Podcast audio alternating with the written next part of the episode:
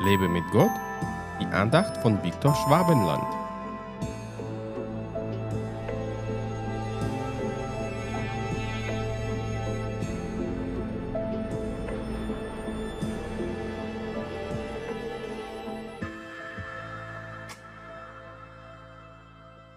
Siehe, das Verrühre ist eingetroffen, und Neues verkündige ich.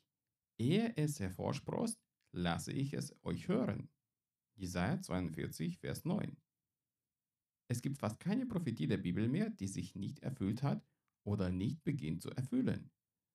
Aber außer durch biblische Prophetien spricht Gott zu jedem von uns persönlich. Er zeigt jedem von uns seine Pläne und hat mit jedem Einzelnen etwas auf dieser Erde vor. Ich bitte jeden Tag, Herr, ich möchte von dir gebraucht werden, denn sonst hat mein Leben auf dieser Erde wenig Sinn. Er zeigt mir immer rechtzeitig, welche Schritte ich als nächstes tun muss. Dabei ist sein Reden zu mir immer sehr kreativ. Er spricht durch die Träume, durch prophetische Worte, beim Lesen der Bibel und auf noch weitere sehr kreative Art. So ist sein Reden zu seinen Kindern nicht so langweilig und einseitig wie die Silvesterreden von den Fürsten dieser Welt.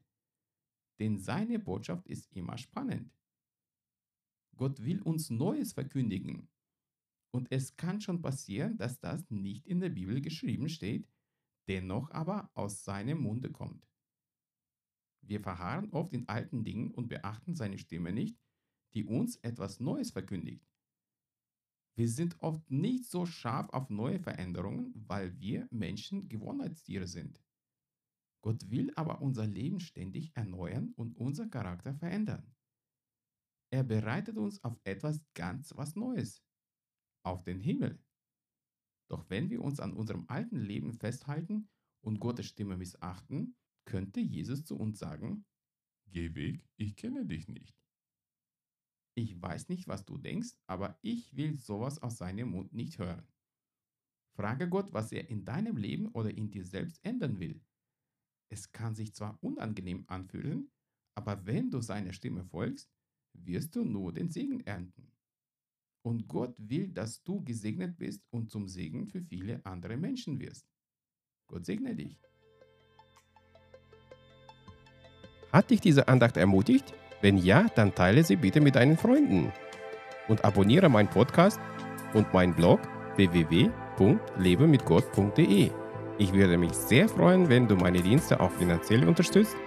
Weitere Infos dazu findest du unter www.viktorschwabenland.de-spende. Ich danke dir und wünsche dir gottesreichen Segen.